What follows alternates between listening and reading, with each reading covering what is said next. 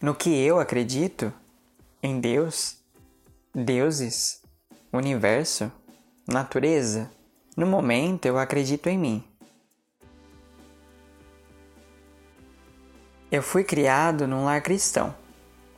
100% cristão. Naturalmente, todas as práticas e crenças ligadas a isso algum dia já fizeram parte de quem eu sou, mas com o tempo, isso foi se borrando como uma pintura em aquarela, até eu não acreditar em nada. Na terapia, eu ouvi que era importante acreditar em algo. Então fui atrás das minhas raízes. Parte delas vem do povo indígena.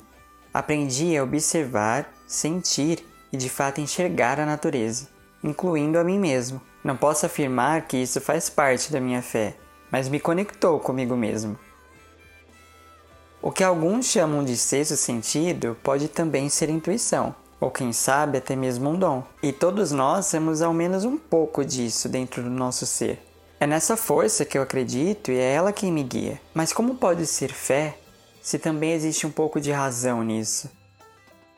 Essa pergunta tem me cercado por um tempo, já que essa mesma força é a que me leva até você. O seu ser cético atrai meu ser sentimental. Entre céus e terra, esse se tornou o meu ponto mais contraditório, meu sentimento mais cético. Qual é o sentimento mais cético de vocês? Eu sou o Alan Suricato e você ouviu mais um episódio de 3 e 22. Abraços e até a próxima!